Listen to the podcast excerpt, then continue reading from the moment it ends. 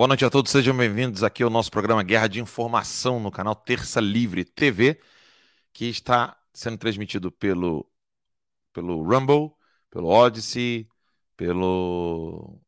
Acho que tem, esqueci o outro nome ali, o Getter também, e no site tercalivre.com.br ou alansantos.digital. São 8 horas e 4 minutos. Eu vejo vocês logo depois da vinheta. Sejam bem-vindos.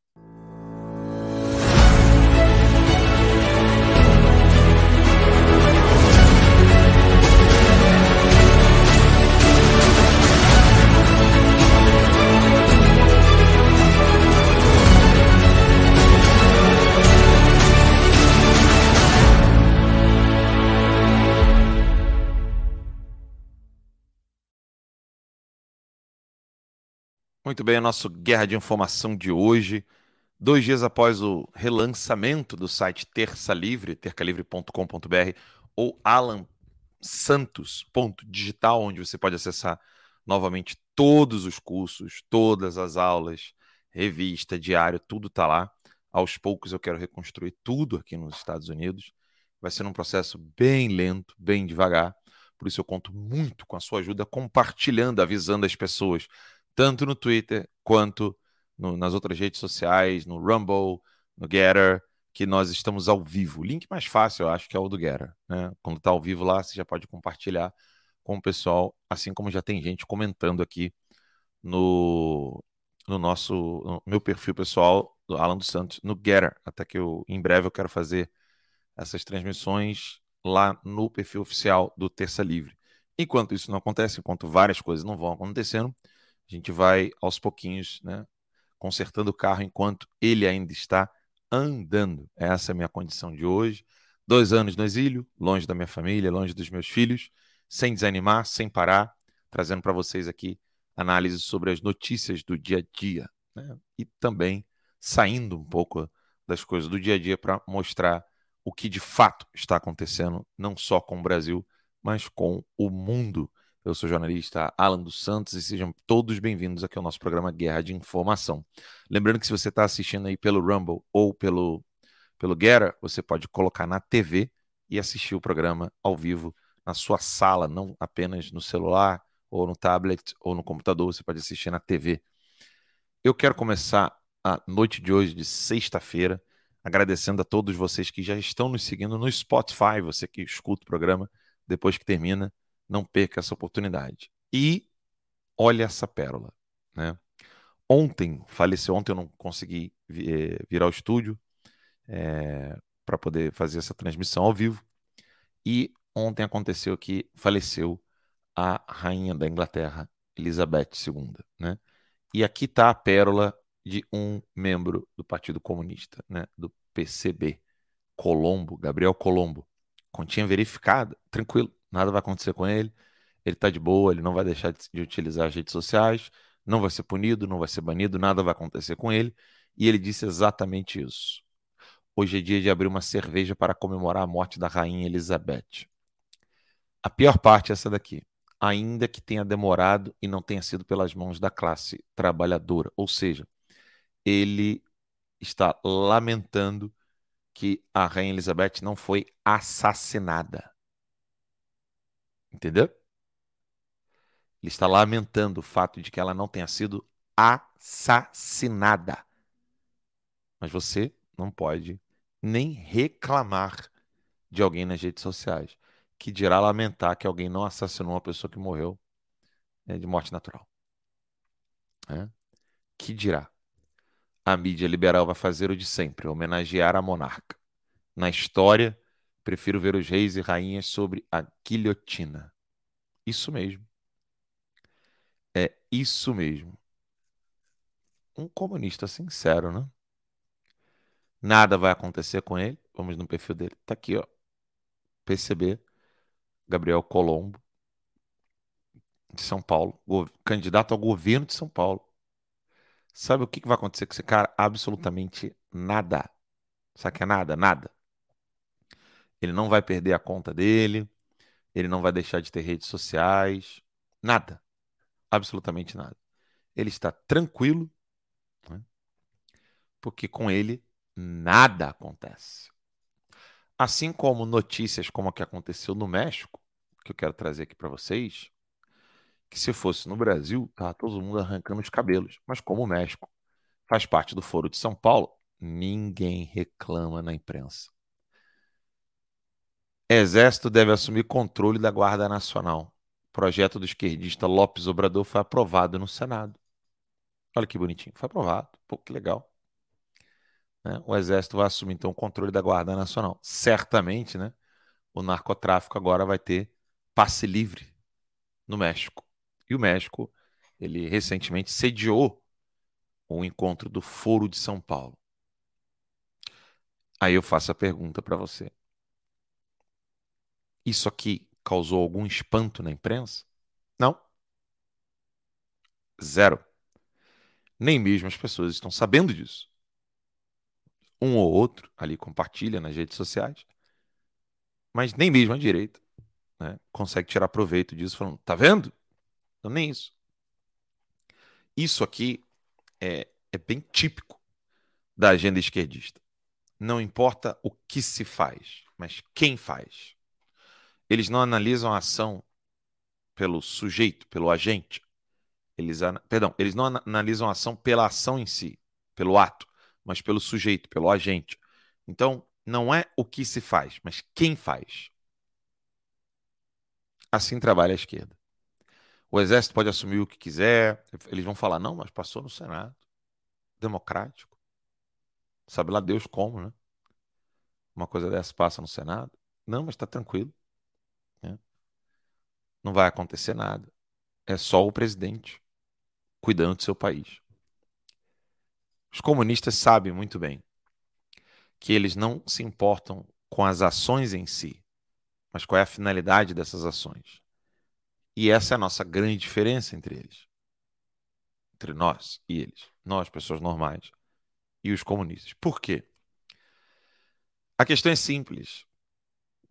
As ações humanas não são julgadas apenas pelo objeto, ou seja, o que está sendo é, eleito ali para aquela ação.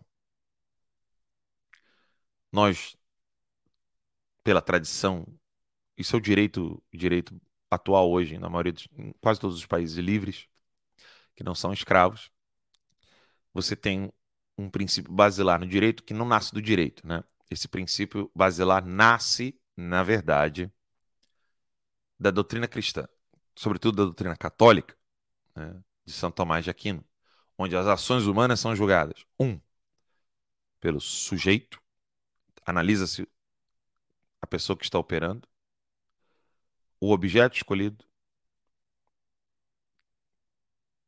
é, fim, na verdade, perdão, fim, objeto e circunstância. Então, a finalidade da pessoa que está fazendo aquele ato, o objeto escolhido e as circunstâncias. Fim, objeto, circunstância. Então, é a pessoa que está intencionando qual é a intenção dela. Alguém poderia dizer, ala, não se julga intenções, não se julgam intenções. Errado. É possível julgar intenções? Sim, sobretudo, é, porque você tem como avaliar a decisão da pessoa. E aí, óbvio que entra nos casos especulativos, são muito fáceis de, de você determinar, o difícil é o caso concreto, sempre. Mas no caso especulativo, você vai avaliar se a pessoa estava em caso de ignorância invencível ou de ignorância vencível que quer dizer isso? Ela estava ciente de que aquilo seria muito bom ou muito mal, né? porque você pode julgar uma ação pelos méritos. Quem que tem o mérito de que isso aqui tenha acontecido? Ou se aquilo foi ruim, quem que precisa ser punido?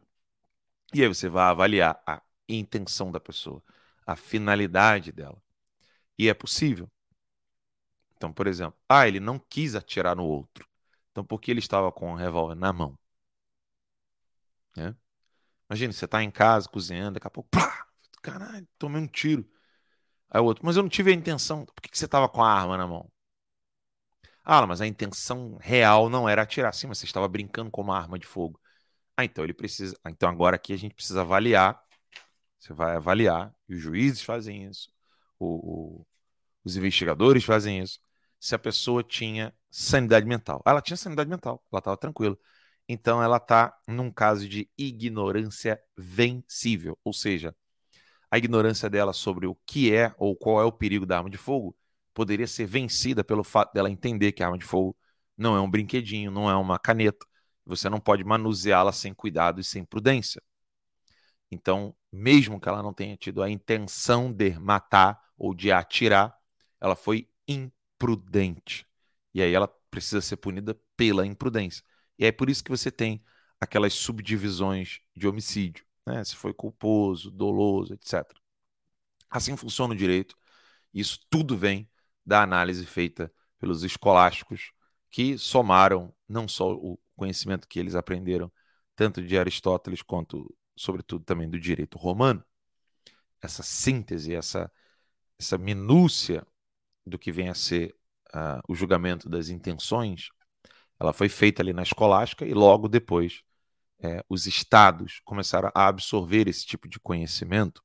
Daí que vem o surgimento, então, do que vem a ser o advogado de defesa e todos, e todos os outros detalhes. Mas é possível. Eu só, fi, só falei isso tudo aqui para vocês para dizer o seguinte: sim, existem, existe um limite, mas existem intenções que podem ser é, perscrutadas, podem ser julgadas, sobretudo nesses casos. Então, é possível julgar intenções. Em, em, todos os, em todas as circunstâncias, todos os atos? Não, mas alguns são possíveis julgar intenções. Objeto escolhido. Como é que se julga um objeto escolhido? O que, que se escolheu para aquela ação? Isso também precisa ser utilizado. Né? É, qual é o ato em si? E a circunstância. Né? A pessoa fez com medo, sob pressão, etc. E aí isso tudo pode, embora você tenha julgado o primeiro, o primeiro aspecto de modo muito malévolo, assim, cara, você está condenado, você, tá, você fez muita merda no primeiro, na primeira fase, no julgamento das intenções, você escolheu muito mal o objeto que você iria utilizar para sua ação. E o terceiro, que é a circunstância, pode atenuar a culpa de uma pessoa. Por quê? Porque os atos humanos eles precisam ser atos deliberados. Ou seja, a pessoa não pode é, ser julgada apenas pelas suas intenções e finalidades, que podem ser muito boas ou, ou podem, podem ser muito más, sobre o que se fez, o objeto escolhido para aquela ação, mas também como, que são as circunstâncias. Ah, né, ele fez aquilo dali numa circunstância, tipo, sob medo, sob pressão.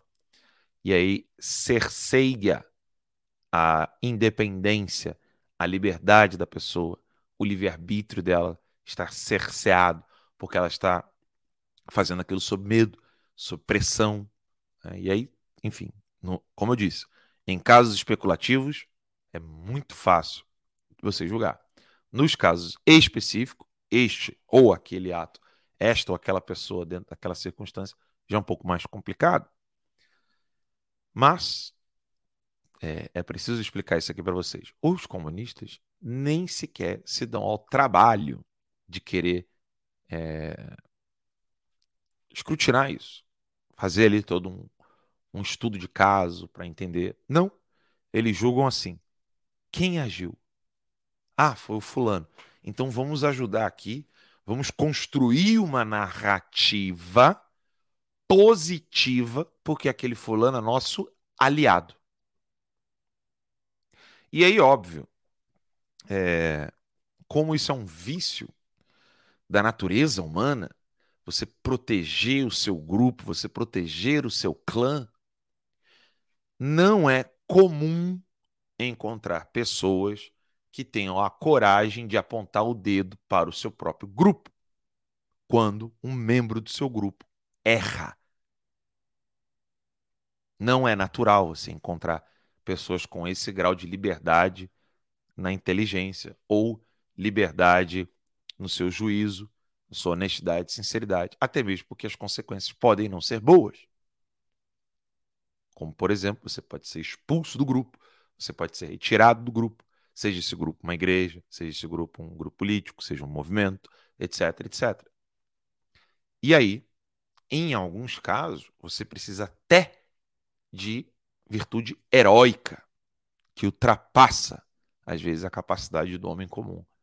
De você ter a liberdade em um nível tão grande que você não se importa de ser desprezado, jogado na lata do lixo, jogado assim no canto, abandonado por aqueles que outrora te incensavam.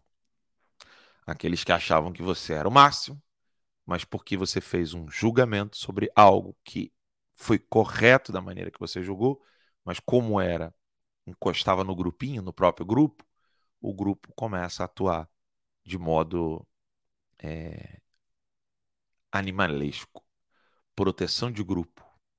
Então isso não acontece só na esquerda. Isso pode e acontece na direita. Isso não acontece só em quem não crê em Deus. Isso acontece também entre aqueles que é, se dizem fiéis e piedosos a Deus. Isso acontece em qualquer lugar. Né? Quantos santos não foram perseguidos pelos próprios bispos, pelos próprios padres? São João da Cruz, por exemplo, teve que ficar preso num calabouço, né? num porão, por aquilo que ele estava querendo fazer com a ordem carmelita. Podia dar vários outros exemplos aqui. Isso aconteceu inúmeras vezes de pessoas que foram perseguidas pelos seus pares, ou seja, foram perseguidos pelos seus iguais. E é aí que dói mais. Por isso que nós temos que ter é, muita compaixão com quem tem a coragem de sair do rebanho.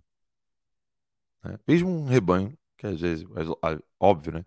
Às vezes o rebanho em si é ruim, como por exemplo, você tem ali um comunista que está ali começando a pesquisar as coisas, o cara começa a acordar, ele começa a perceber e fala: pô, cara, isso aqui não é meu lugar. Isso acontece várias vezes. E essas pessoas precisam de apoio. Né? Em breve eu quero entrevistar um rapaz, inclusive, que saiu do movimento MST.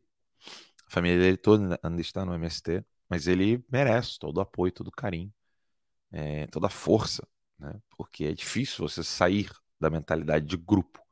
E essa coisa de sair da mentalidade de grupo, ela não é para não é para muitos, sinto dizer. Ela não é para muitos. Por isso que a gente tem que nos esforçar, nós precisamos nos esforçar para criar grupos bons, porque nós sabemos da inclinação que o homem tem de ir de acordo com a massa, ou seja, de acordo com o time que está ganhando, entendeu? São poucos os homens que têm a coragem de se levantar contra uma horda. Os comunistas sabem disso. E é por isso que eles se aproveitam para dissolver os laços que de fato fortalecem ah, o grupo, um grupo bom, às vezes, né? Então eles sabem disso, eles vão lá naquele grupo, seja aquele grupo religioso, católico, evangélico, espírita, whatever, não importa. Eles vão querer subverter esses grupos para fazer com que pessoas que tenham é, tendência a, ao rebanho, fica ali aceitando tudo com não senhor, sim senhor, não senhor, sim senhor, não senhor, sim senhor, sim senhor, não senhor. E aqueles que se levantam e falam assim, tem alguma coisa errada aqui. E eu já estou percebendo já tem um tempo. Elas sejam tratadas como loucos, revolucionários, malucos, é, desequilibrados. Hum? Os comunistas sabem como fazer isso. Assim, como ninguém, melhor dizendo.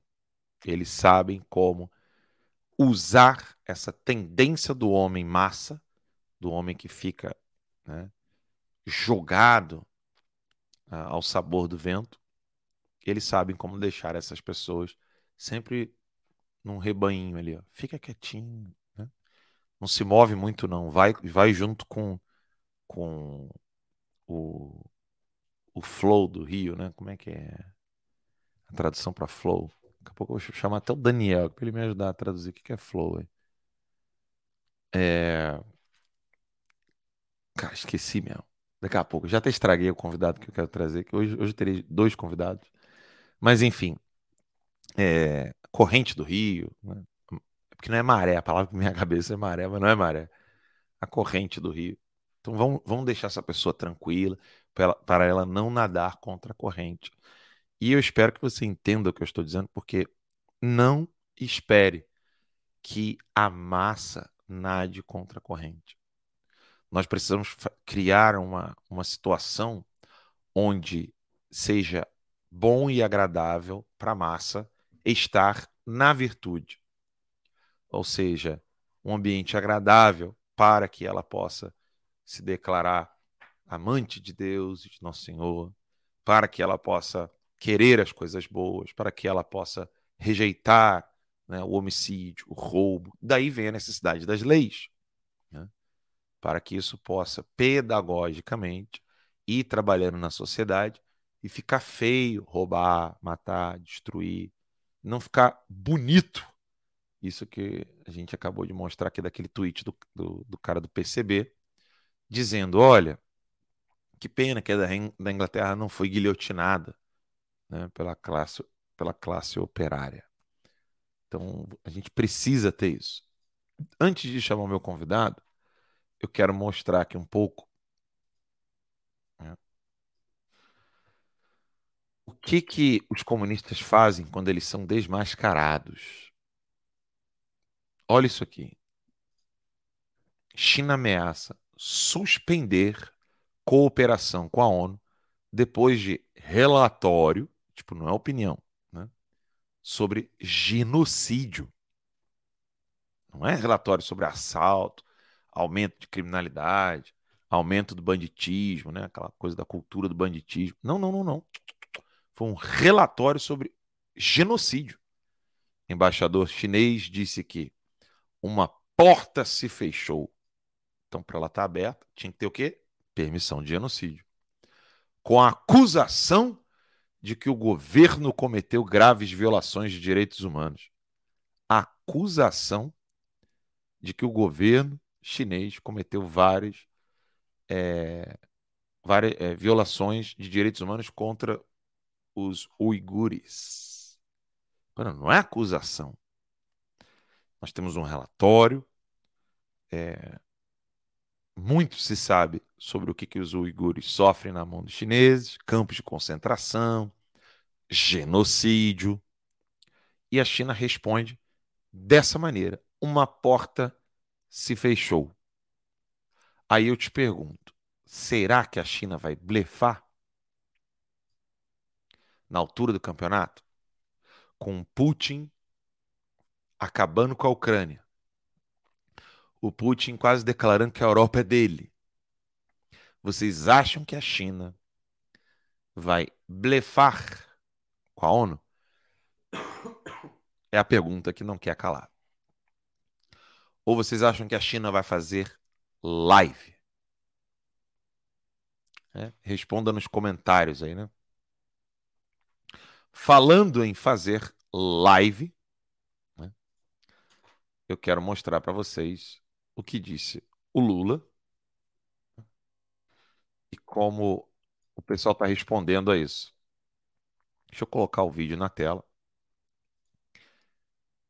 Eu quero que vocês ouçam junto comigo o que, que o Lula disse. Olha isso aqui. Aliás, Dilma, eu não sei se você viu na televisão. Foi uma coisa muito engraçada que no ato do Bolsonaro parecia uma reunião da Cuscus Clã. Só faltou capuz, porque não tinha negro, não tinha pardo, não tinha pobre, não tinha trabalhador. Era o, a, o artista principal, era o velho da van, que aparecia como se fosse o Louro José participando ativamente da campanha do Bolsonaro. Aliás, Dilma, eu não sei. Bem, a resposta do Hélio Lopes, nosso querido Hélio Negão, que eu tenho um carinho grande por ele. A resposta dele é: Posso contar com vocês? Vou fazer uma live. Olha, de novo, né? Tem da direita que não gosta. Quando eu falo essas coisas. Vocês precisam dizer para esses deputados que não é com live que você responde uma coisa dessa. O que o Lula fez é cometer um crime. Só mais um crime, né? Porque o grupo do qual o Lula está se referindo é um grupo assassino. E detalhe, tá? detalhe, financiado e apoiado pelos democratas nos Estados Unidos, não pelos republicanos. Mas o que se sabe sobre o Ku Klux Klan? Aquilo que passa em filme, né? aquilo que se passa em seriados. Por isso eu, eu quero trazer aqui para vocês o meu amigo e irmão especialista no assunto, Daniel Bertorelli, para a gente poder conversar sobre isso. Antes de mais nada, né? boa noite, Daniel, tudo bom? Boa noite, tudo bem? Tá ouvindo bem aí? Estamos ouvindo bem aí. Como é que você está? Tudo bem, graças a Deus. Boa noite todo mundo. Boa noite, Alan. Manda aí, Alan. Olha, Daniel... então, Daniel, é, o Lula comparou os manifestantes né, com uma, uma passeata do Ku Klux Klan. Detalhe, né? Que assim, vários jovens negros postaram fotos né, do Lula falando sobre isso, mostrando que não, não é nada disso do que você está dizendo, você está mentindo. E com isso, ele, ele óbvio, né, foi desmascarado. Nem, na verdade, não precisa nem ser desmascarado, foi uma mentira, deslavado. Só que, como é que fica o imaginário das pessoas? Ah, o Ku Klux Klan foi um negócio criado por é, brancos de direita, republicanos, etc. E isso vem por causa dos filmes. É. E eu queria que você comentasse, Daniel, um pouco, por que que as pessoas não ainda não entenderam a, import, a importância de questionar aquilo que eles estão ouvindo dos filmes. Ou seja, filme não é livro, filme não é estudo. E por que que o filme causa essa formação do imaginário tão rápida? Né? Eu queria que você comentasse um pouquinho com a galera. Bom, é, para ser bem sucinto, é, cinema é uma continuação, é uma continuidade da literatura, só que o cinema é muito mais passivo que a literatura. Né? Você pegar, abrir um livro, aquilo ali é um esforço ativo. O cinema, a pessoa às vezes chega cansada em casa, senta no sofá, liga a televisão, pega alguma coisa para comer e desaba ali no sofá. Ou então você vira uma audiência cativa, porque quando você vai ao cinema, você sai, passa perfume, se arruma todo, chama lá sua namorada, seu namorado, vai ao cinema, e a sua tolerância àquele filme ali ser bom ou ruim, aquelas histórias, as premissas que são colocadas no início do filme, a sua tolerância é muito grande. Então, assim, geralmente os primeiros 20 minutos, às vezes 15, às vezes até mais 30 minutos do filme, é só vendendo premissas, fazendo a cama, fazendo o setup ali, para aquela história ali funcionar em algum ponto. Então, se você, com uma dessas premissas aí, você inocula ali alguma semente é, falsa, é muito mais fácil você convencer é, né, corações e mentes, ou seja, a parte intelectual da pessoa é dominada e a parte emocional da pessoa, geralmente o gancho é pela emoção, né? E o cinema é muito poderoso, porque você coloca ali uma edição, o ângulo da câmera, a luz, a imagem e o amálgama disso tudo ali, uma trilha sonora. Então, assim, é muito fácil fisgar alguém através de conteúdo audiovisual. Na minha opinião, a literatura é mais poderosa ainda, porque isso fica a cargo da sua consciência. Você vai lendo as páginas e, dependendo do autor, né, ele, ele ataca mais para o lado emocional, ou ele ataca mais pelo lado descritivo, mas você é que monta a imagem na sua cabeça. Só que o lance da literatura e do cinema é o que eu acabei de falar. O cinema você é mais é, passivo quando você assiste a um filme, né? E a literatura exige de você um esforço. Ou seja, se exige esse esforço, de cara você já é uma pessoa que está, vou fazer uma conta de padaria aqui, mas que está no top 1%, que para para ler um livro, né? Se você comparar quantas pessoas leem livros por ano e quantos filmes as pessoas assistem por ano, filme, obviamente, vai ganhar disparado, né? E é muito passivo, é muito fácil. Em duas horinhas, puf, você consome aquele conteúdo, engole aquelas ideias ali que vem entrando, né? Pelo ouvido e pelos olhos, e aí, se tiver alguma sementinha do mal ali, alguma coisa, é, enfim, que não condiz com a realidade, aquilo ali cresce na sua cabeça, porque entra às vezes na forma de uma ideia bem pequenininha, mas aquilo cria raízes ali na sua cabeça, no mundo das suas ideias, na sua palheta de, de possibilidades, no seu horizonte de consciência. E aí, se você não souber detectar a raiz dos seus pensamentos, você dançou. Você comprou uma ideia ruim, entendeu? E, e já estão fazendo isso até com a imagem do próprio Bolsonaro, né? Porque já tem um documentário sendo feito aqui, Sim. não só filmes e seriados, né? Mas já tem um documentário sendo hum. feito já nessa narrativa, né? De que o Bolsonaro seria como se fosse algo parecido com o Ku Klux Klan. E quando o Lula fala isso, fala isso, ele não está falando para os brasileiros, né? Me corrija se eu estiver errado. Porque o brasileiro não sabe. É, então, se ele usa esse sabe. termo, é. se ele usa esse termo, ele está se, ele está se endereçando para o público internacional, sobretudo americano. É, o que eu vi de meme hoje, Cuscuz Clã, tinha cuscuz, né? E um chapeuzinho daqueles assim de, de do, do Ku Klux Klan, né? Enfim, mas é, você mencionou em um documentário, já, já foi feito na realidade, chama Rise of the Bolsonaros, ou seja, a ascensão dos Bolsonaro, falando da família toda, e é um documentário feito para gringo.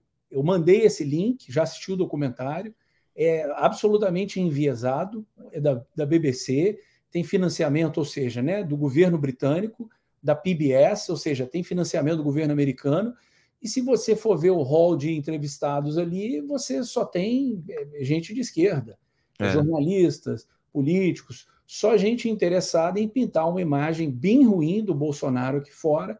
As, as, as enfim, a narrativa do filme é toda construída para isso, para você que é gringo. Esse filme não foi feito para brasileiro. Inclusive, eu encaminhei o link para alguns amigos no Brasil e eles falaram: Ó, oh, não está abrindo. Eu falei: tenta com VPN. Olha só. É, não abriu no Brasil. Pelo menos as pessoas que eu encaminhei não abriu. Ou seja, ele não foi feito para o público brasileiro é para fazer a cama mesmo e pintar o Bolsonaro com as piores cores possíveis, entendeu? Entendi, olha só. Então, eles já estão preparando já essa cama, né? Ou seja, num cenário seja de vitória, seja de derrota, é, é, não importa quem assumirá em outubro, a esquerda já está, internacional, já está criando a cama, né? É. Preparando ali aquele cenário onde o Lula, ele é uma pessoa cristã, né? Vou até daqui a pouco Daqui a pouco eu terei mais um convidado aqui é, falando sobre o Lula sendo, aspas, abençoado por pastores evangélicos. Então, o Lula, como alguém cristão, alguém que está fazendo o bem, que ama a Deus, né, cuida dos pobres e está preocupado com os negros, com a Amazônia, etc. E o Bolsonaro, como alguém que não, alguém que odeia negros, está destruindo a Amazônia. Não, a fumaça da Amazônia foi parar em São Paulo. Você vê é isso no documentário, assim, parece que até absurdo, que o Bolsonaro né? foi lá, riscou um fósforo e tacou fogo na Amazônia, entendeu? Uhum. Não, sem contar a distância, né? Uma fumaça, é. não, tem, não, não existe a possibilidade de uma fumaça sair da Amazônia e para São Paulo. Loucura. Daniel, segura aí, daqui a pouquinho eu volto com você. Eu quero conversar aqui com o pastor Ricardo. Por quê?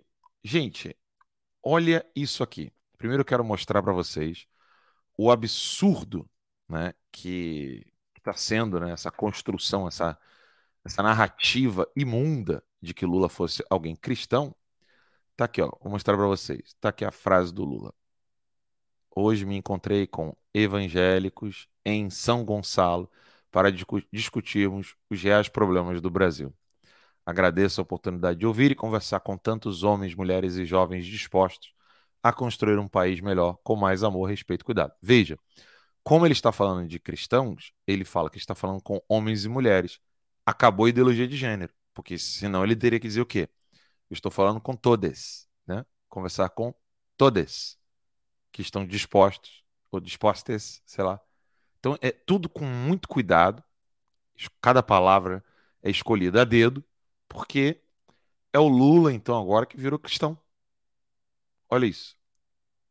O Lula que virou um homem de Deus. Olha aí. Eu não conheço o pessoal ali de São Gonçalo, mas o meu convidado conhece e conhece bem. Então, com vocês, pastor Ricardo Martins. Boa noite, tudo bom, pastor? Boa noite, Alan, querido, meu amigo, tudo bem? Você está me ouvindo? Estamos ouvindo bem, perfeitamente. Ótimo, ótimo. Eu tive que vir para. Eu tô, eu tava na estrada, né? E aí eu parei, e aí eu peguei uma luz e falei assim: não, eu tenho que, eu tenho que falar com o Alan hoje, depois disso que aconteceu. E muito bom estar aqui com vocês. Quero dar boa noite a todos, todas as pessoas que estão em casa assistindo no Brasil e no mundo.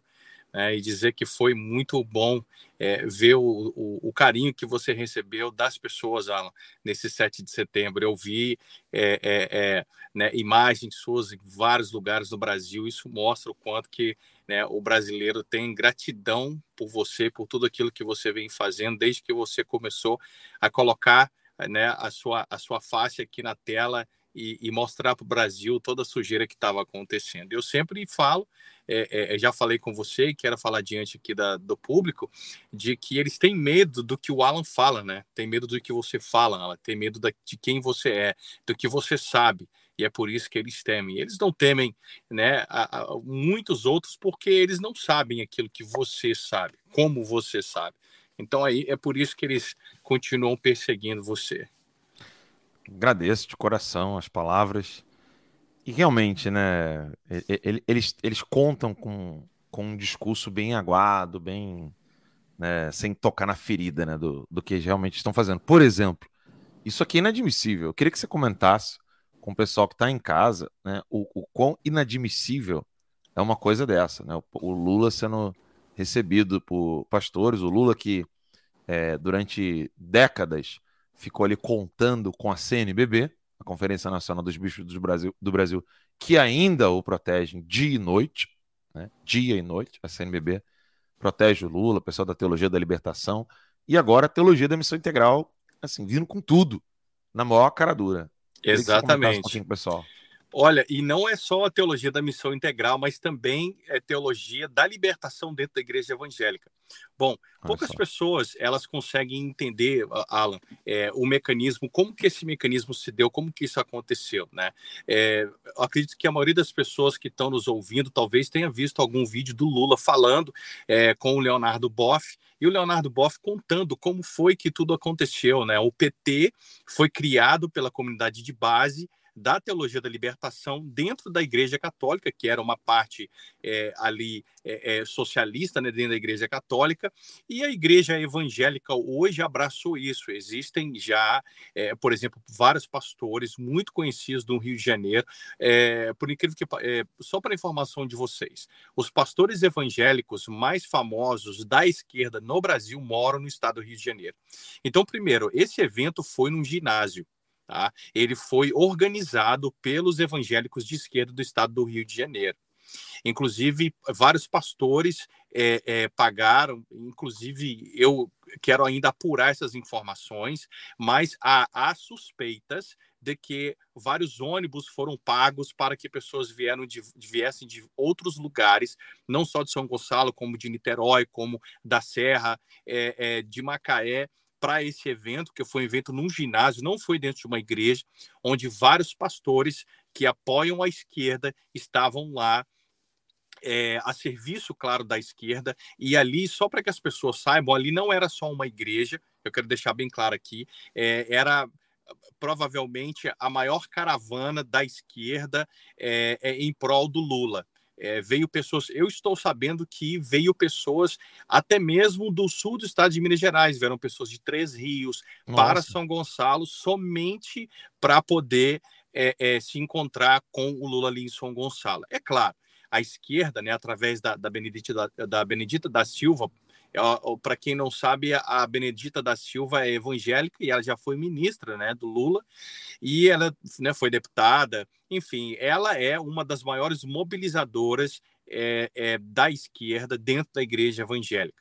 E, e, é exatamente a mesma filosofia, a mesma ideologia de que as comunidades de base dentro da Igreja Católica se geraram, foi exatamente o que aconteceu agora na Igreja Evangélica. A igreja evangélica já existe hoje, que são filhas da teologia da libertação, é, é, junto com a teologia da missão integral, claro. É, Para quem não sabe, a teologia da missão integral é a teologia de esquerda, como se fosse uma teologia da libertação dentro da igreja evangélica. É, e essa teologia, esse, esse movimento né, teológico de esquerda, fez com que muitas pequenas igrejas se tornassem, na verdade, comunidades, igrejas comunitárias, igrejas que fazem muita ação social, trabalham dentro daquele espectro da justiça social, e ali eles se organizaram, eles já vêm se organizando também, eles são uma minoria, mas eles já vêm se organizando. Exatamente para poder chegar em momentos como esse, eles teriam uma quantidade de pessoas, fazerem uma caravana como essas e parecer que eles estão dentro de uma igreja. Não. Na verdade, é, é, é, a massa evangélica de esquerda do estado do Rio e adjacências que vieram somente para esse evento. Tinham vários ônibus, vieram, é, é vieram pessoas de vários lugares, tá? Só para vocês poderem saber, para deixar o público sabendo aí, Alan. Então, é, basicamente, isso não é uma, uma, uma ação da, do PT em, em, com apoio da, de todas as igrejas mais forte, né? Mais ali no Rio de Janeiro mesmo, né, que é o problema. Foco. Exatamente. E foco mais nas igrejas mais pentecostais, inclusive a classe mais operária. Tá? Isso, é, isso é para deixar import, importante o pessoal saber que é o seguinte: é, existe, existe um, um fenômeno, Alan, que aconteceu é, a teologia da libertação estava apostando fortíssimo nisso, que era o quê? Os cristãos pentecostais, eles no futuro, é, pelo fato deles serem a classe mais, mais simples, mais pobre da igreja evangélica, eles iriam é, é, adotar a ideia de esquerda. E por muitos anos foi assim. Então, isso que vocês estão vendo hoje é, eu, eu posso dizer assim, a, a pequena parte remanescente é, da da, do pentecostalismo, da igreja pentecostal, que vinha apoiando a esquerda pelo fato da esquerda é, passar essa mensagem de que ela apoia os pobres e essa parte da igreja pentecostal, claro, apoiada pela Benedita da Silva, é, ali também é, é, é tinham vários outros, tinham alguns pastores ali que eu não conheço todos eles, tá? Mas são pastores que estão, hum, é, que trabalham com Marcelo Freixo. Para quem não sabe, Marcelo Freixo tem alguns pastores que trabalham com ele, alguns pastores trabalham com a Benedita da Silva. É, é, a maioria dos pastores que estavam ali trabalham ou com a Benedita, ou com Marcelo Freixo, ou com Cezinha. Não sei se vocês já ouviram falar do Cezinha, vereador do estado do, do da cidade do Rio de Janeiro, que é um dos, um, uma das pessoas que faz todo esse esse é, é, essa movimentação do PT aí no estado do Rio de Janeiro. Enfim, é, a teologia da missão integral acabou gerando isso aí, e a teologia da libertação apostou fortemente nisso. Os evangélicos de esquerda apostaram muito durante muitos anos é, nos pentecostais, pensando que os pentecostais iriam se tornar amigos da esquerda. O que aconteceu foi o contrário, eles deram um tiro no pé. Só que existe uma pequena parte da igreja evangélica que é, ainda é muito ligada aos movimentos de base é, é, ali da igreja evangélica pentecostal mais simples. E aí eles, claro, se aproveitam né, dessa propaganda do Lula. São muitas pessoas que, que claro, algumas pessoas, isso aí eu quero deixar bem claro para as pessoas que estão ouvindo, essa não é a maioria dos evangélicos, essa é uma minoria e que veio de vários está, várias cidades do Rio de Janeiro. Ou seja, para que eles pudessem lotar um estádio desse com evangélicos de esquerda para apoiar o Lula, eles tiveram que fazer um movimento de trazer pessoas de outras cidades para que isso acontecesse. E infelizmente é isso que vocês estão vendo. Ainda existem igrejas, pastores, líderes que por alguma motivação, que claro não é a agenda agenda é, é cristã, ainda continua apoiando o, o, o, o Nove Dedos. Mesmo com declarações abertas com relação ao aborto, é, e óbvio, né, tudo aquilo que vai contra o próprio cristianismo em si, né, que a gente já sabe, não precisa nem ficar elencando aqui. Você, você, mas eu queria te perguntar o seguinte: é, você considera isso como é, um problema de falta de conhecimento sobre Sim. o que vem a ser verdadeiramente o comunismo entre esses pentecostais? Sim, é informação. Falta muita informação para eles, falta formação, é, falta sim. É, esse, é, esse é um dos problemas que, que ainda acontecem. É, assim, eu, eu, vou comentar dentro do meio pastoral como que funciona. É, nós sabemos que ainda existem é, cristãos que por, por uma opção deles, eles optaram em, em adotarem né, uma ideologia e não importa o que a mídia fale, o que a internet fale, o que os parentes falem, eles insistem naquilo. A maioria dessas pessoas são pessoas, claro, sem formação teológica, sem talvez sem muita, sem muita interação literária, falta sim um conhecimento, e é por isso que essas pessoas ficam aí à mercê né, é, de pessoas, por exemplo, como o, o, Lula, como a Benedita da Silva, como o Marcelo Freixo, enfim, essas pessoas se tornaram vítimas, né? Ou são pessoas que talvez, é, assim, ganharam alguma casa no programa do PT, uma, alguma igreja foi ajudada é, por algum governo do PT, ou seja, todo tipo de obra ou ação social que alguma igreja foi beneficiada, aquele pastor acaba, por um lado, é, se filiando ou se ou gostando, né, de estar ali no meio, né? simpatizando com a esquerda. É, eu, isso, pelo fato de você ter vindo do Rio de Janeiro, ter morado no Rio de Janeiro também, a gente sabe que isso acontece demais. É, é muito pobre, sobretudo Baixada Fluminense. É, Exatamente. Ali, São Gonçalo, inclusive, né? É, essas partes mais periféricas, né? Elas são as que mais sofrem, né? Exatamente. E as pessoas continuam, é, Alan, é muito importante. É, que todas as pessoas que estão assistindo compreendam que é, esse é um movimento que está acontecendo, é um movimento gradual. O que nós precisamos, primeiro de tudo, claro, é orar por essas pessoas. Segundo, orientar essas pessoas, conversar com essas pessoas, porque eu tenho certeza, Alan, que pelo menos 50% das pessoas que hoje estavam lá, elas não sabem de verdade quem é o Lula, elas não sabem de verdade quem é a Benedita da Silva, quem é o Marcelo Freixo, o que é o PT, o que é a esquerda e qual a agenda. É gente de é... povão mesmo, né? Exatamente. Exatamente. É. é. Urge, né? Bater nessa tecla, pessoal. É necessário não mais ficarmos presos ali em questões de o comunista que roubou. Não, roubar é algo natural comunista. Ele respira, ele rouba. Só que ele, ele faz algo pior do que roubar. Né? Ele deturpa a própria palavra de Deus para benefício políticos, é, para obter benefício político. Ele deturpa o que, que vem a ser a própria vida em sociedade. Ele subverte o que, aquilo que o cristão ama, né? Que é você ajudar ao outro. Ele quer colocar isso à força. E o mais incrível é isso, né?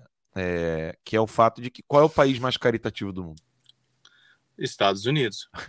então, como é que você vai fazer? Não é Cuba, então, né? Não é Coreia do Norte. Ou seja, é, as pessoas não sabem disso. Não sabem que onde se tem mais dinheiro é onde mais se ajudam pessoas. Né? Ou seja, o, o meu óbvio, né? Você tem mais meios para poder fazer isso. Quantas pessoas que é, você e eu, ou você, você que está me assistindo e o, o pastor Ricardo, quantas pessoas nós não conhecemos que gostaria de ajudar e ajudar mais, mas é que falta Exatamente porque o Estado está ali, ó, comendo o dinheiro da pessoa. Ou seja, num lugar onde tem mais liberdade do que os outros países, como é o caso dos Estados Unidos, as pessoas conseguem fazer mais dinheiro, elas conseguem ajudar mais, elas podem, podem fazer mais. Né? Só que quase ninguém sabe disso. Né? Se, se, se, você perguntar qual é o país que mais tem ações caritativas no mundo, vai todo mundo achar, sei lá, qualquer outro lugar, menos os Estados Unidos. Né?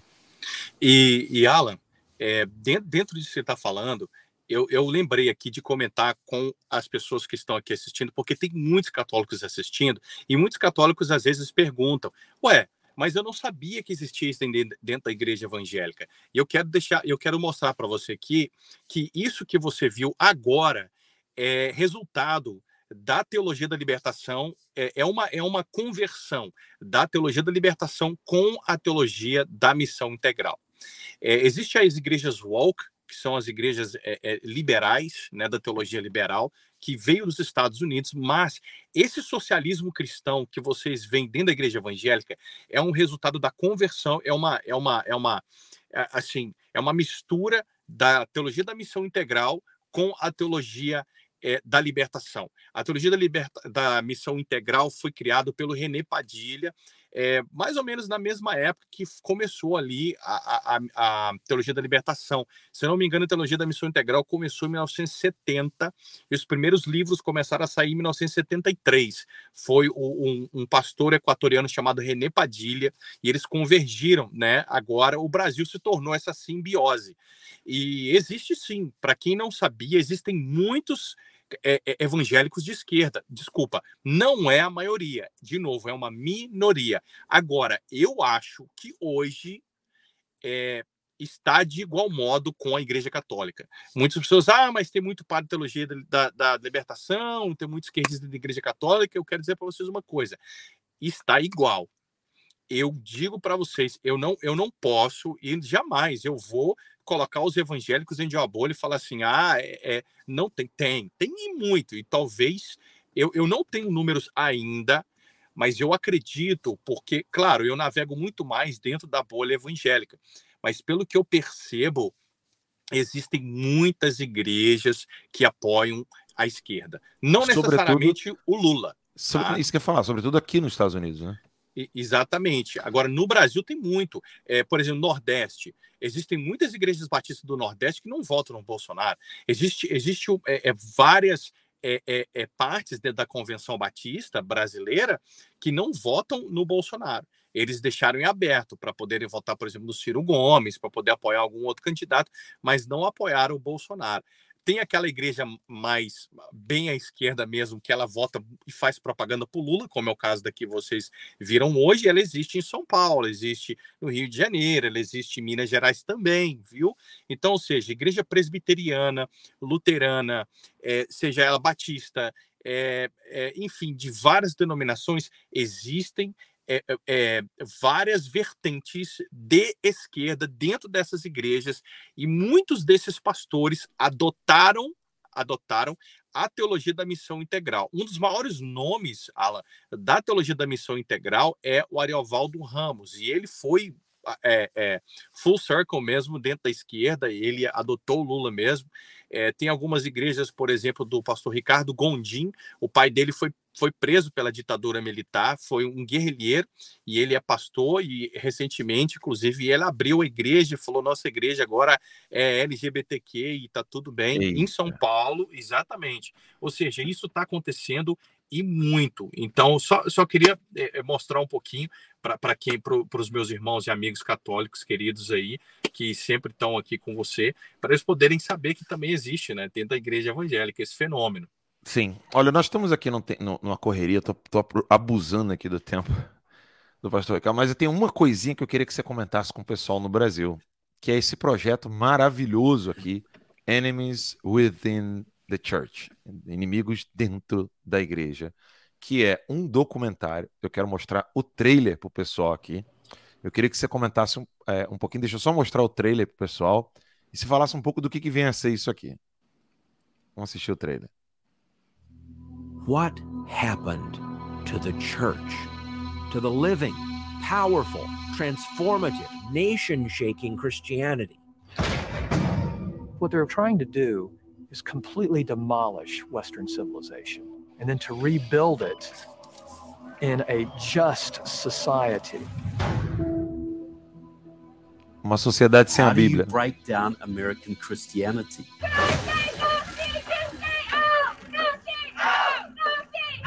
I think the problem today in our culture is many of our words have been co opted and stolen and dumbed down and reversed social justice is sold as something that it isn't.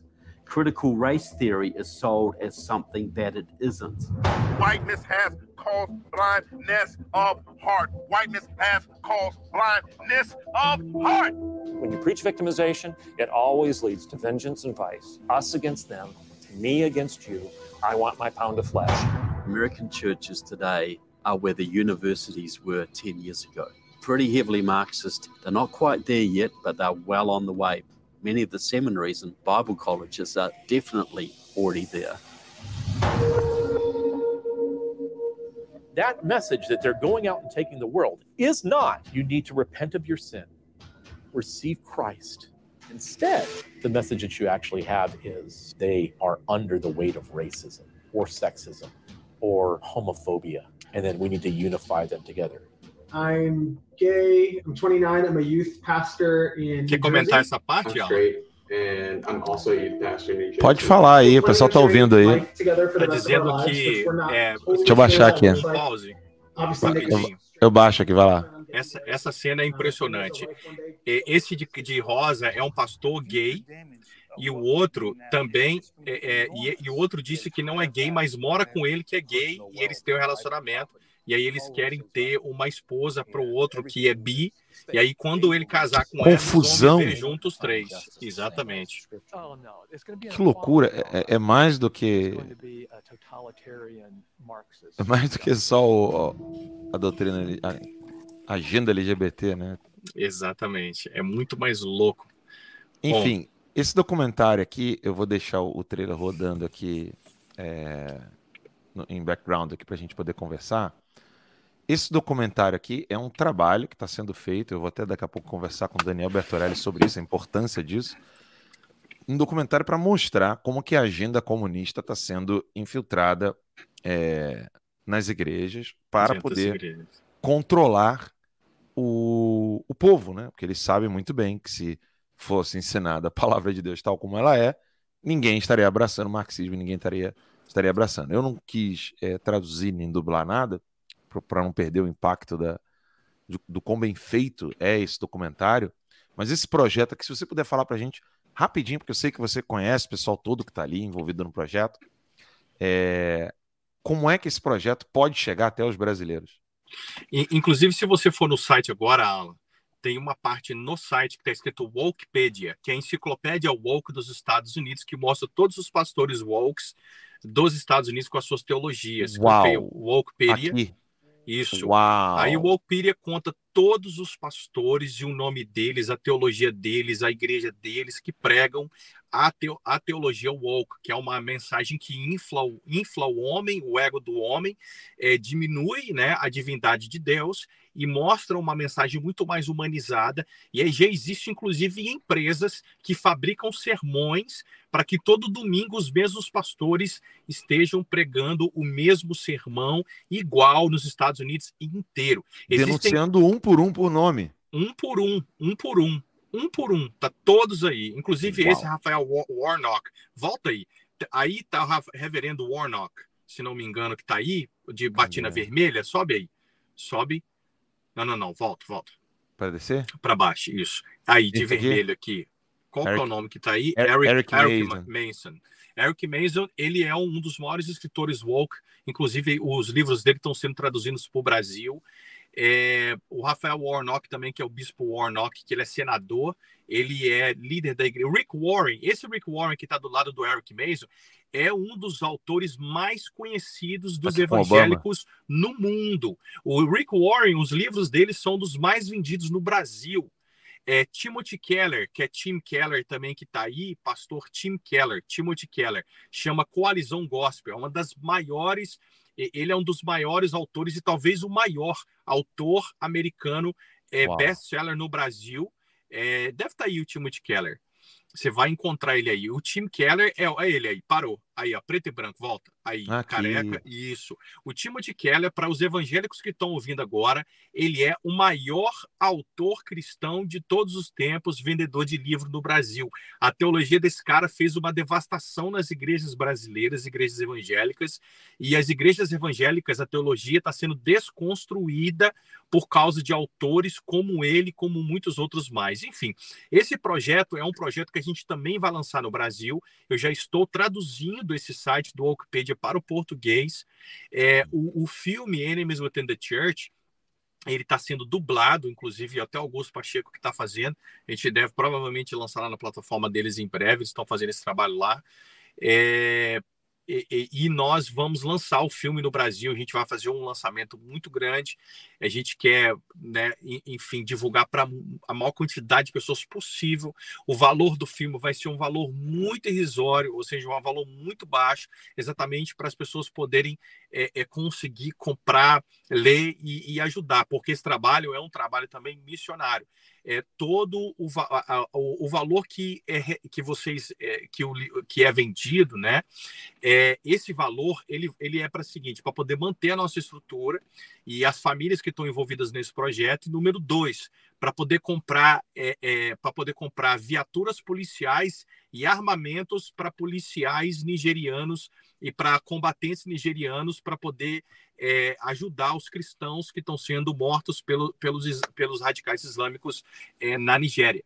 Uau. E, e isso, é, a gente compra é, para comprar armamento mesmo, é, rifles, granadas, é, viaturas policiais, colete à prova de bala, cães de guarda, cães farejadores, tudo o projeto está financiando isso. Enfim, aí o que, que isso na isso, Nigéria, né? Isso na Nigéria. Isso para surpresa de, da maioria dos brasileiros evangélicos que estão aí, se vocês checarem o site é walkpedia.com, vocês podem entrar lá em inglês e traduzir o site, vocês vão se assustar com talvez autores que vocês já leram o livro deles, até mesmo cristãos evangélicos já devam ter, desculpa, é, é, é, católicos, talvez já tenham é, de alguma forma é, lido algum livro de Rick Warren ou de Timothy Keller, que eles são muito famosos, muito famosos mesmo. Então esse site está aí, esse projeto. Vamos lançar no Brasil em breve.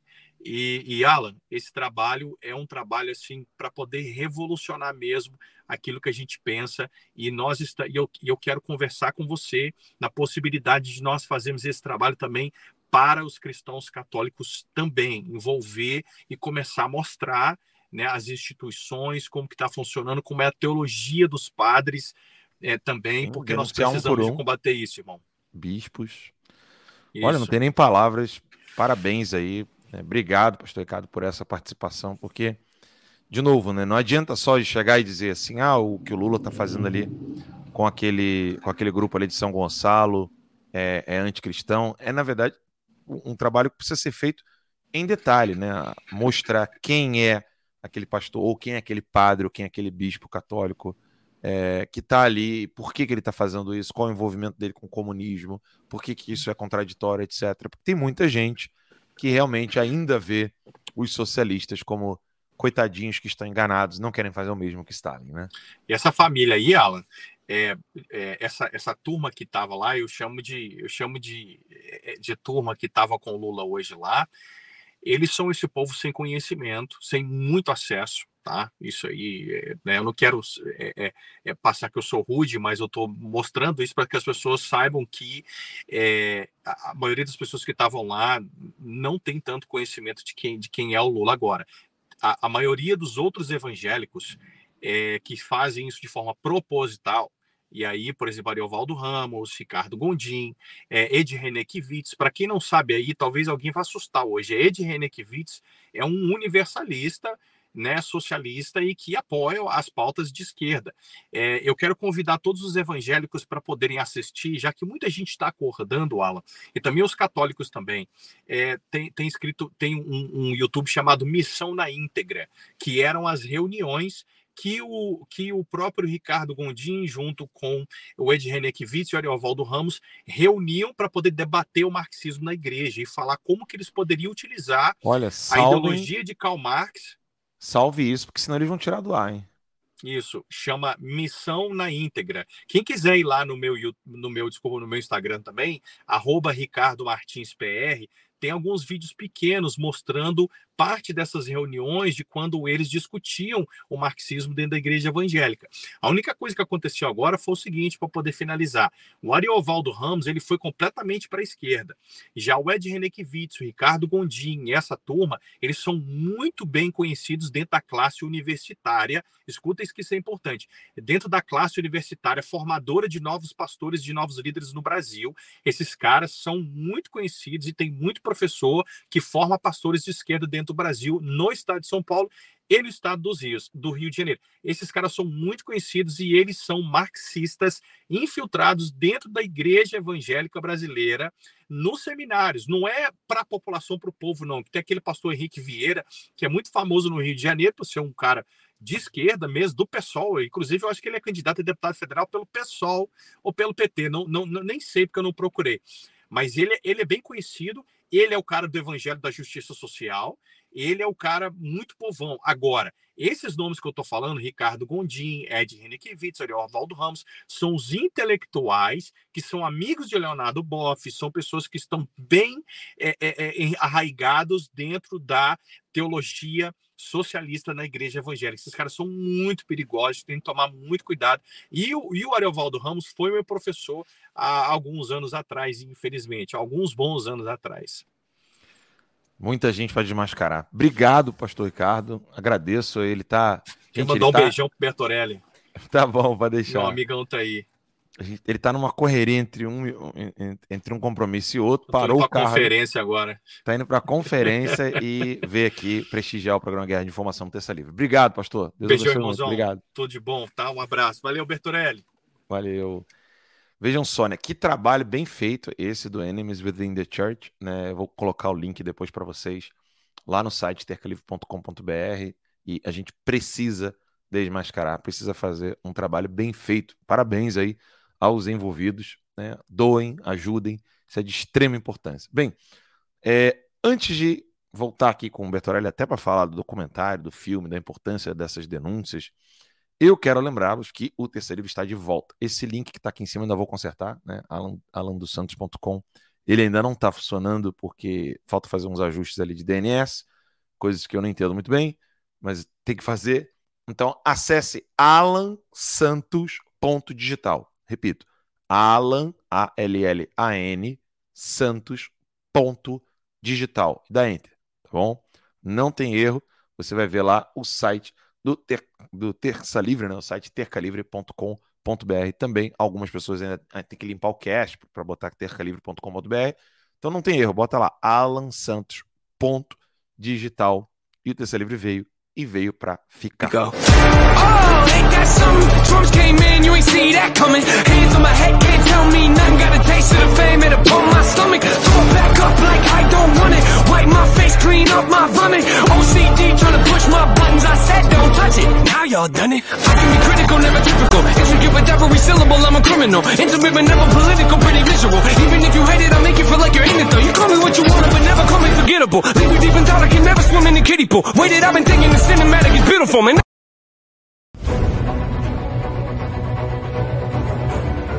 Alan dos Santos não cometeu crime nenhum.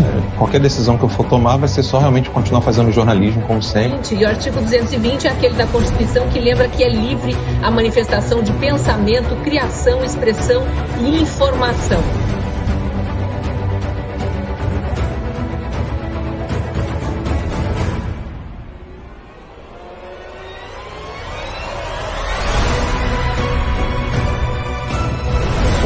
Está escrito ali que você que não existe crime comprometido com palavras.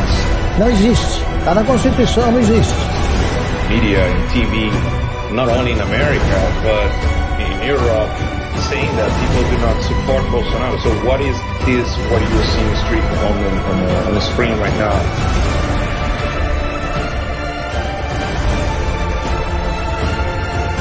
TVs no YouTube. Eles não conseguem entender por que uma mãe de casa como a Bárbara consegue crescer. Eles não conseguem entender como o dono de um curso de inglês como o Gustavo Gaia consegue ter relevância.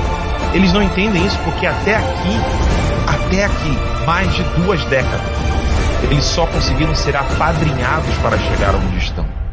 Mérito só a direita tem. 45 da manhã. Fala que eu tô mentindo!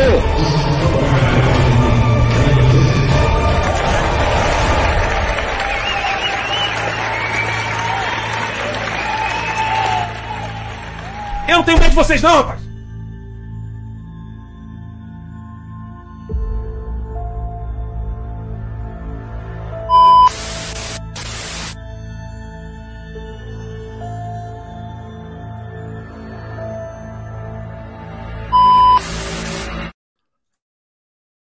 Muito bem, estamos de volta aqui no nosso programa Guerra de Informação. Você que ainda não fez a sua conta lá no site do Terca Livre, não esqueça, alansantos.digital. Boa noite, Daniel Bertorelli. De novo, voltando aqui. Boa noite, gostei, gostei da vinheta, hein, Alan? Depois você podia soltar de novo. Beleza. Santos.digital, aquela música assim, ó, pá, pá, pá. Essa aí ficou boa, hein? Essa aí eu fiz rapidão no Instagram meu. Ficou muito boa. O pastor Ricardo fala com muita propriedade, né? Ele é um cara que entende muito, estuda muito, não para um minuto.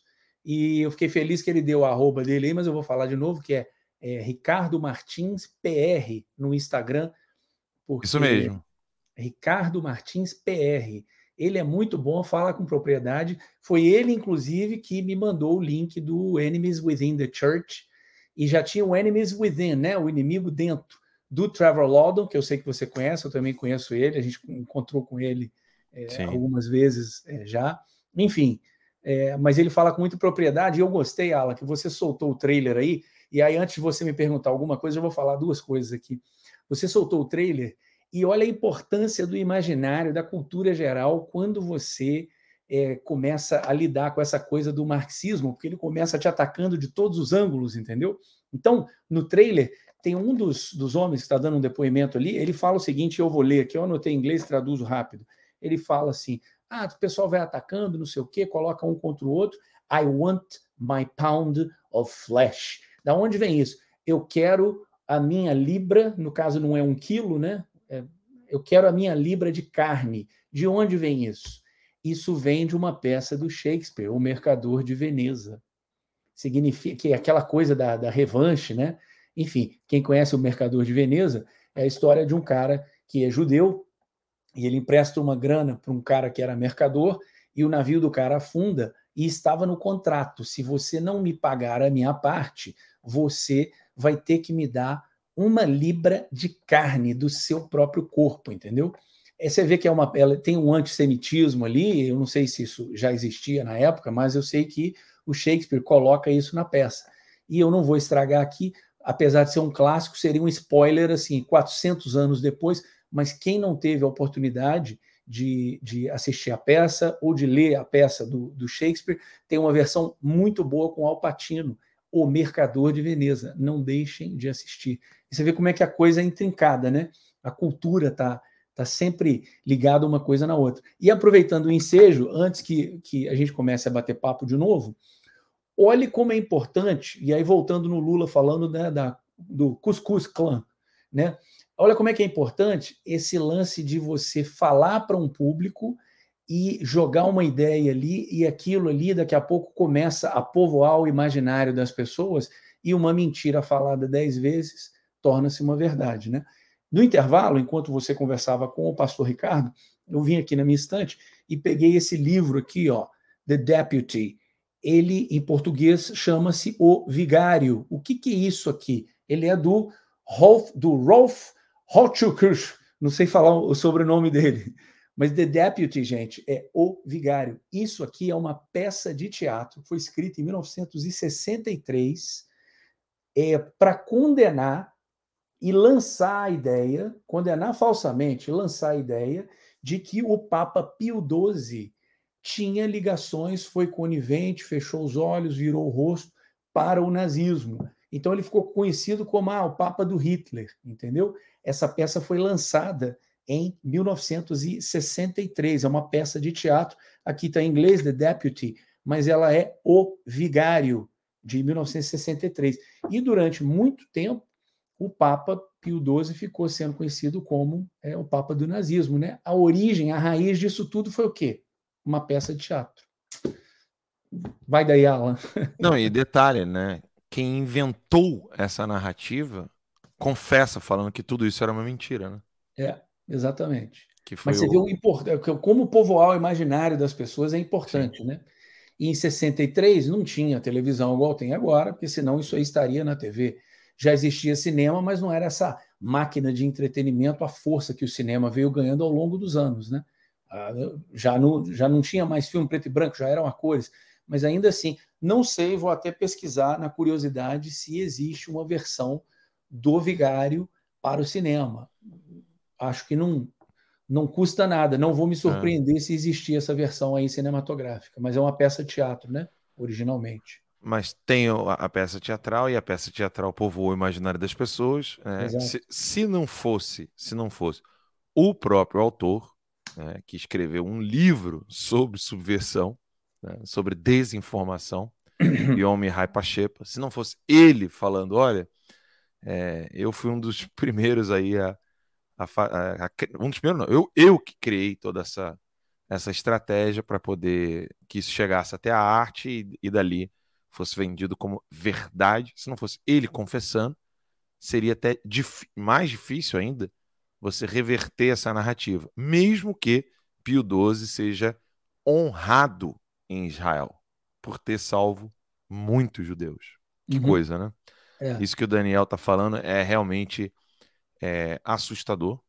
É muita coisa que você talvez tenha na sua cabeça uh, com relação a algum tema, como por exemplo, a descoberta do Brasil, ou a Guerra Civil Americana, ou sei lá, algum período histórico, o que tem na sua cabeça não é fruto de uma pesquisa, fruto de, de um trabalho historiográfico bem feito, mas simplesmente talvez uma peça teatral, uma narrativa, simplesmente um drama ou uma invenção, uma ficção que você tem como verdade. É necessário chegar, sentar a bundinha na cadeira, estudar e pensar bem o que você diz que acredita, né? Por isso que lá tá cheio de cursos lá no Terça Livre, que está de volta, né? Então, se você acessar agora alansantos.digital, você vai ver lá os cursos. Põe a vinheta, põe a vinheta, a vinheta ficou boa. você gostou da vinheta? Gostei muito. Vamos botar, vamos botar. Mas aí acessa lá, Alan Santos, tudo junto, alansantos.digital, e aí você vai ter acesso a todo o site. Já que o Daniel pediu, Vinheta. Go. Oh, tell me nothing. Got a taste of the fame, it upon my stomach. Throw it back up like I don't want it. Wipe my face, clean up my vomit. OCD trying to push my buttons. I said don't touch it. Now y'all done it. I can be critical, never typical. Intricate with every syllable, I'm a criminal. Intimate but never political, pretty visual. Even if you hate it, I make you feel like you're in it though. You call me what you want, but never call me forgettable. Leave you deep in thought, I can never swim in the kiddie pool. Waited, I've been thinking the cinematic. beautiful man. É isso aí. Tá aqui o site, né, com os cursos. É, todos aqueles cursos do Terça Livre estão aqui de volta. Então, história da arte, história da filosofia, história da música, história do Brasil, história geral, leitura e interpretação de texto, língua portuguesa, literatura, é, com o professor Rafael Nogueira aqui, tem francês, espanhol, latim, gramática latina, né? Língua portuguesa, Brasil, Terra de Santa Cruz, também com o professor Rafael Nogueira, Domínio da Linguagem com o professor Sidney Silveira, Filosofia da Educação com o professor Joel Gracioso, a, a Ordem Natural e a Ética Ocidental também, professor Joel Gracioso, Filosofia do Direito e vários, tem vários outros cursos, tá? Tem só isso aqui não. Já está é, tudo no ar? Já está tudo lá já. Que beleza. É, assinou, tá tendo acesso ao curso. Não assinou, aí complica, né? Mas tá lá. Daniel, é de fato é importantíssimo questionar todas essas coisas. Eu queria só fazer uma, uma passagem rápida contigo aqui, que eu ainda tenho outros temas para falar, ainda atuais, decisões do Alexandre de Moraes com relação a um pronunciamento da, do, do MP com relação aos empresários bolsonaristas, mas queria falar aqui contigo né, sobre essa coisa da, do homem massa, né, a dificuldade que o homem tem de tomar uma decisão e falar assim: vamos lá, eu vou querer a verdade, mesmo que isso possa me tirar do grupo. E eu queria que você comentasse um pouco por que, que é tão difícil, na sua perspectiva, por que, que é tão difícil o homem sair dessa esfera do tá bom, eu tô aqui no meu conforto, tô na minha, tô tranquilo. Se eu incomodar demais o grupo do qual eu pertenço, eu posso entrar em problemas. Então, só para que o pessoal em casa entenda, eu não estou perguntando ao Daniel o que é enfrentar o grupo adversário, mas às vezes o que é enxergar algo que o próprio grupo no qual você está inserido não quer ver. Então, é difícil você se desligar porque isso exige uma coragem para você passar uma passar uma, uma porta, né? Você tem que atravessar uma porta, sair do seu conforto, sair da sua zona de conforto. E aí eu vou puxar a sardinha aqui para a narrativa cinematográfica, que isso existe, que é a famosa jornada do herói, né? A jornada do herói você sai do mundo do conforto, que a gente chama de mundo conhecido, e passa para o mundo desconhecido. Geralmente, quando isso acontece, é porque, falando português bem claro aqui, no, no, no mundo real, né? É porque a água começou a bater na bunda, aconteceu alguma coisa, acontece algum evento que vai incitar a pessoa a sair dali. Mas, se não acontece esse tipo de evento, ou seja, você não tem um trauma, você não começou a estudar melhor um assunto, não examinou melhor as suas ideias, o que, que vai acontecer? Você vai ficar naquela mesmice ali e você começa a ficar meio aleijado, você começa a ficar meio dependente do sistema. E você não quer abandonar o teu grupinho ali. Você se relaciona, sai para tomar sua cervejinha, é, vai ao cinema, senta e, e, vai jogar carta com os amigos, ou é o mesmo grupinho. Quando você começa a destoar ali, você vai começar a ser ostracizado, né? Você vai começar a ficar de fora. Tem uma cena muito emblemática no filme Matrix, que é a cena da mulher do vestido vermelho, entendeu? O Morpheus, que vamos dizer, ele tem o, o papel ali, o arquétipo dele é o de mentor, ele está levando o Neo para dentro da Matrix. Só que não é dentro da Matrix ainda, isso no filme não é revelado só na hora H. E ele está passeando e você vê literalmente essa analogia do homem-massa. Quem repara na cena, todo mundo está vestido de preto, branco, cinza, é todo mundo igual. E está todo mundo esbarrando no ninho porque ele está andando contra a correnteza. Você mais cedo aí na live falou: ah, como é que é o negócio do rio? É a corrente? É corrente ou correnteza, né? Da, do rio ali, aquele flow. O flow, né? É na minha Exato. cabeça veio flow aí. Então você tem aquele flow, aquela correnteza de pessoas vindo contra, e o Morpheus, né, o Morfeu, ele já sabe navegar, ninguém esbarra nele. Ele vai andando ali e vem todo mundo esbarrando no Neo, que é interpretado pelo Keanu Reeves, né? Só que passa uma pessoa diferente. Passa uma mulher bonita, num vestido vermelho, e ela chama a atenção, porque ela é diferente. E o Morfeu está dando uma aula ali explicando: olha, o que acontece aqui dentro da Matrix é assim, assim, assado, e o Neo se desconcentra. Né? O Keanu Reeves olha para a mulher de vermelho e fica desconcentrado. Aí o Morpheus dá uma chamada nele de professor e fala: Você está prestando atenção em mim você está olhando para a moça ali do vestido vermelho? Aí o Neo fica sem graça e ele fala: Não, ele olha de novo. Na hora que ele olha, a moça do vestido vermelho virou um dos agentes, né, que são os vilões do filme. E aí ele fala, congela. O Morpheus fala, congela. Quando a imagem é congelada, o Neo cai na real, porque a arma estava na cara dele, mas está tudo congelado. Aí ele fala, isso aqui não é a matriz, não é a Matrix. Aí o, o Morfeu fala, não, isso é só mais um programa de computador feito para te ensinar uma coisa. Se você não é um dos nossos, você é um deles. Se você ainda não despertou mesmo que você seja uma pessoa boa, você ainda está trabalhando para o sistema. E você está tão dependente do sistema que aquele agente ali, na ficção, óbvio, né? É um filme de ficção. Os agentes têm o poder de, vamos dizer, penetrar na mente e virar aquela pessoa ali.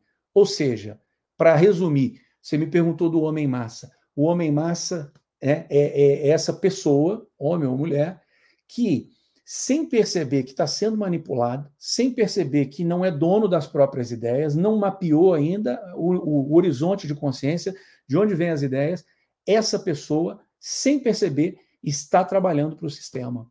Até o fato da pessoa, você ter uma ideia diferente e a pessoa começar a te ignorar, já é um sinal de que ela está trabalhando para o sistema, né? A outra pessoa, não a que despertou. Enfim, tem essas... Consciente ou não, né? Consciente ou não. Esse é o problema. É o que o Lenin chamava de idiota útil, né? Bota os idiotas úteis ali na linha. Falando, falando em idiota útil, eu quero assistir um vídeo aqui e a gente quer, eu quero conversar, bater um papo contigo. Vamos, vamos ouvir aqui o exemplo que o Daniel acabou de dar para gente.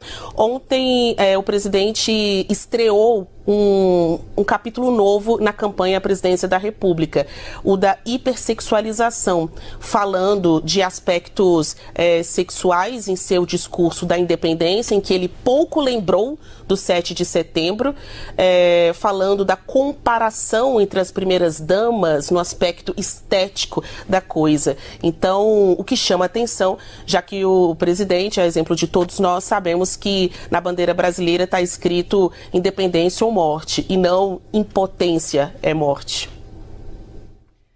Obrigada, Basília. Já já a gente volta a conversar com ela. Vamos seguir aqui. Caralho. Não, não. Gostei, não. gostei do suspiro da outra jornalista. Obrigada. É, não, foi um. É. Não, mas aí a coisa piora, tá? A coisa piora. Olha isso aqui. Erramos. Frase na bandeira do Brasil, ordem e progresso, de CNN. É, erramos não, né? Uma pessoa errou. Não pode ser. Esse erro não foi coletivo. Tadinha. A outra jornalista respirou fundo e não, não falou nada, não corrigiu a, Erramos. Erramos. Eu pensei até que era a nova música do Erasmo. Eu li rápido assim. Erasmo. Eu tava vendo. Falei, erramos, era, erramos, erramos. Falei, erramos. É. Não era nada do Erasmo. Achei até que era alguma música do Erasmo. É jornalista. Erramos. Frase. Jornalista Paulo Freire. É. Aí, aí você pensa assim, pô, peraí, não, não acredito. Os caras vão criar toda uma narrativa do Erramos. Dá uma olhada nisso aqui, Daniel. Olha isso aqui, que loucura.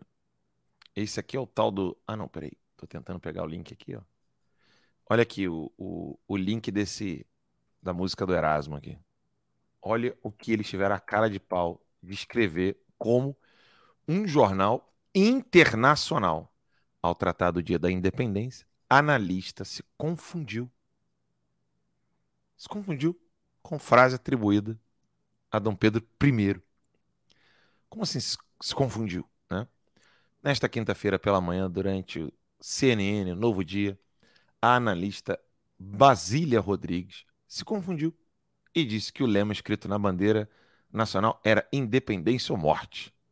O telejornal abordava a repercussão do dia da independência quando a afirmação foi feita. Erramos, pois a frase escrita na bandeira do Brasil é ordem e progresso. A CNN pede desculpas pelo erro. Ou seja, a CNN teve a cara de pau de dizer que, puxa, a frase estava errada, mas assim, o resto está tudo certo. Né? A frase está errada, mas o resto está tudo certo.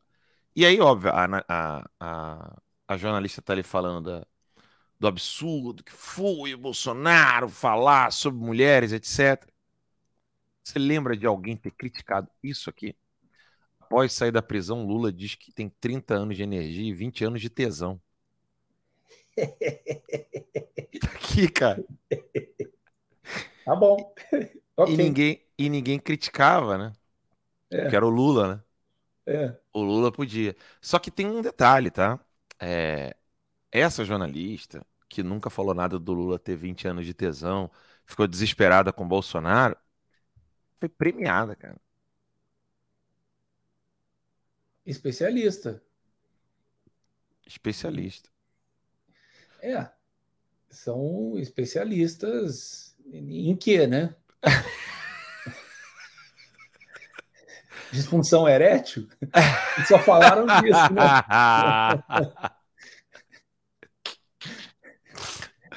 Rapaz, o jornalista é artigo de primeira necessidade, principalmente hoje, com tantas fontes de desinformação. É. Ou seja, você precisa ouvir a Basília. É. Eu, eu acho, eu acho que até o nome dela é, é, é desinformação, porque talvez alguém esqueceu o R de Brasília. Ué, e o acento. e o acento. eu fico impressionado, é o seguinte, eu recebi, um, um, amigo mandou um comentário aqui para mim que eu comecei a rir, que foi o seguinte, com essa, essa coisa aí que não, não, não tinha onde se segurar, e aí foram falar de, de, da brincadeira lá do Bolsonaro, né? Aí eu recebi a, seguinte frase assim, Bolsonaro conseguiu pau pautar a mídia. pautar, pau, P-A-U, com letra maiúscula, sim, pautar sim. a mídia. De novo, Pautou. entendeu? Conseguiu pautar a mídia. É. Rapaz, aqui, ó, já tem até a pessoa comentando. Agente Smith. É o Agent Smith, é, Agent, é o principal Agent dos Smith. agentes, né? O ator é o Hugo Weaving. Excelente, excelente. Cara, mas tá louco, Daniel. Você sabe o nome de todos os atores. É, é impossível eu não falo um filme contigo, tu não sabe o, o, nome do, o nome do ator. E eu, eu, eu me embanando até para falar o nome dos atores 007. Cara, só serve, só serve para isso, só serve para isso. Minha, minha cabeça, é, né, acabo focando nisso e esqueço, às vezes, troco, embaralho aqui o nome dos meus irmãos, entendeu? Estou conversando com um, falo o nome do outro. Acontece, mas, acontece. Mas ano de produção, quem já trabalhou com quem. Eu tinha uma brincadeira com um irmão meu, chamado Rafael, ele é advogado, e a nossa brincadeira é a seguinte: existe uma teoria chamada Six Degrees of Separation, né? Tem um filme também sobre isso. Seis graus de separação. E essa teoria é a seguinte: você conseguiria, teoricamente, falar com qualquer pessoa no planeta Terra em no máximo seis graus de separação. Você só precisa contatar a pessoa certa. Então, por exemplo, se eu precisasse falar com, sei lá, com o Donald Trump, então eu conheço o fulano que conhece o Beltrano, que conhece o outro, que conhece o Donald Trump. Às vezes você consegue em menos. É, em menos. Uh, essa escadinha fica menor, com menos degraus, né? E eu tinha uma brincadeira com meu irmão, que era a seguinte: ele jogava o nome de um ator e o nome de uma atriz, ou de outro ator, ou de um diretor, e fala: em quantos é, pulos você consegue linkar os dois? Então, sei lá. Ah, como é que eu vou linkar o Sean Connery com o fulano de tal? Aí eu falava, bom, o Sean Connery já trabalhou no filme tal com o fulano, que trabalhou com o diretor tal no outro filme. Pô, isso é trabalhou... é ótimo para trabalhar a memória. Exatamente. E a gente tinha essa brincadeira, e, e, volta e meia, por exemplo, você já, óbvio, você já tinha que ter a resposta. Uhum. Então, às vezes eu dava uma resposta com quatro saltos e ele falava, não, dá para fazer em menos saltos do que isso aí. E sei lá, acho que essa brincadeira colou e a gente acabou memorizando. Ele sabe muito também. Memorizou bem mesmo. É. Bem, deixa eu mandar um abraço aqui pro Giovanni700, M. Betânia, Alex ba Baani, eu acho que é assim que fala, né? É, Diana Delfino, Renata, deixa eu ver quem mais aqui. M. Betânia, já falei, né? Ocimar 765, Paulo Vim, enfim, uma galera que está aqui comentando no Getter. Obrigado aí, pessoal. Passamos aí 1.200 pessoas nos assistindo aqui é, nesse momento, ao vivo, no Getter, né, mesmo com todos os banimentos, mesmo com todas as censuras. Quero agradecer a vocês pela audiência. Já chegamos aqui a uma hora e 30 minutos de programa. É, hoje é sexta-feira, eu tenho que correr. É, não vai dar tempo né, de atender o telefonema, como eu sempre faço aqui com vocês. Segunda-feira a gente está de volta. Quero agradecer ao Daniel Bertorelli pela oportunidade de vir aqui falar com a gente. Daniel, seu Instagram para o pessoal poder seguir qualquer? É muito fácil, parece propaganda de mussarela, é arroba Bertorelli.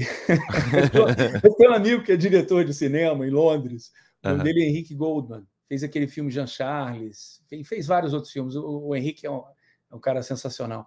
E uhum. ele falava, Daniel, toda vez que eu escuto Bertorelli, ele, ele falava, parece coisa assim de mussarela, de salame, as mussarelas Bertorellis. Olha aí. Então, é, arroba Bertorelli, com dois L's e I no final, lá no Instagram. E no Maravilha. YouTube é canal do Bertorelli. Canal do Bertorelli, lá no YouTube. Olha, brigadão pela participação aqui. Obrigado Quero vê-lo mais vezes, hein?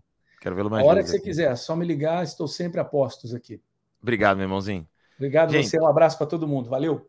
Valeu. Gente, falamos então aqui com Daniel Bertorelli, Pastor Ricardo, e se Deus quiser, eu quero ter cada vez mais pessoas participando aqui conosco no programa Guerra de Informação. Terça Livre está de volta todas as noites às 20 horas, no horário de Brasília, sobretudo no Guerra, né?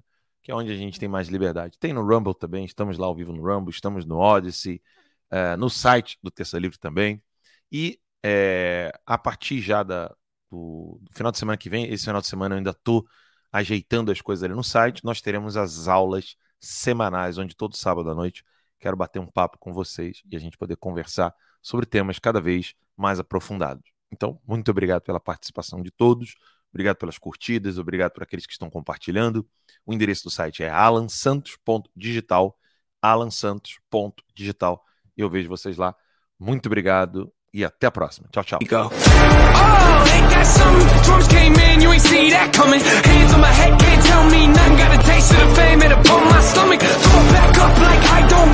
Wipe my face clean off my vomit. OCD trying to push my buttons. I said don't touch it. Now y'all done it. I can be critical, never typical. Intricate with every syllable, I'm a criminal. Intimate but never political, pretty visual. Even if you hate it, I'll make you feel like you're in it though. You call me what you want, but never call me forgettable. Leave you deep in thought, I can never swim in the kiddie pool. Waited, I've been thinking the cinematic is beautiful, man.